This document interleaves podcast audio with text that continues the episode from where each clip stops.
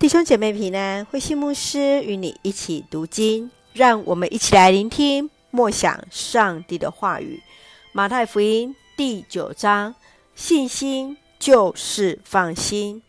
马太福音第九章接续耶稣福音的事工和医治的事工，他医好瘫痪的病人、血崩的妇人，使瞎眼的看见。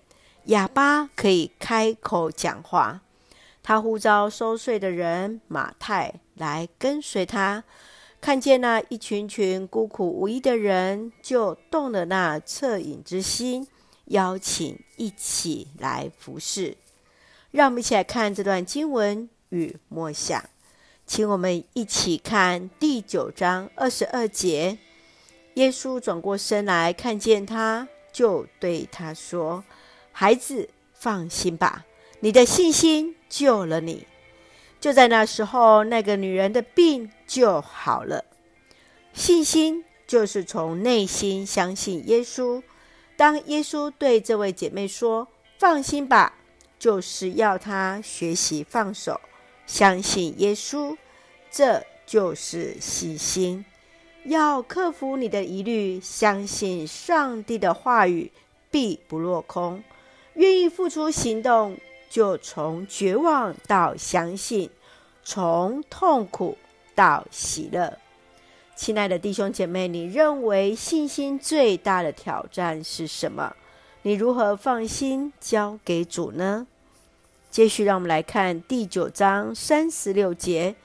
当他看见一群群的人动了恻隐之心，因为他们孤苦无助。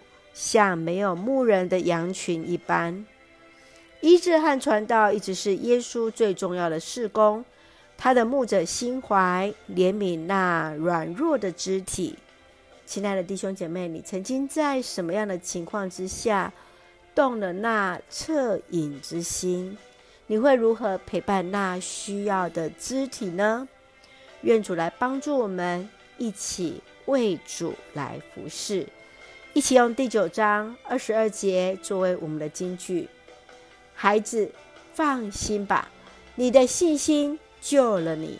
是的，上帝依然爱着我们，正如同耶稣所对我们说：“放心吧，你的信心救了你。”你是否对上帝是放心呢？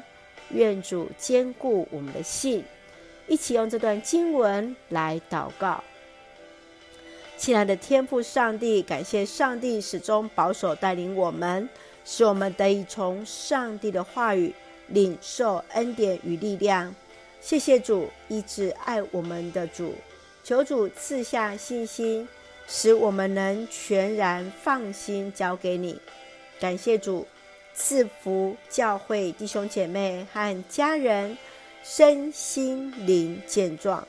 特别恩待那在病痛中的弟兄姐妹，求主全然医治，恩待我们所爱的国家台湾，有主掌权，使用我们做上帝恩典的出口。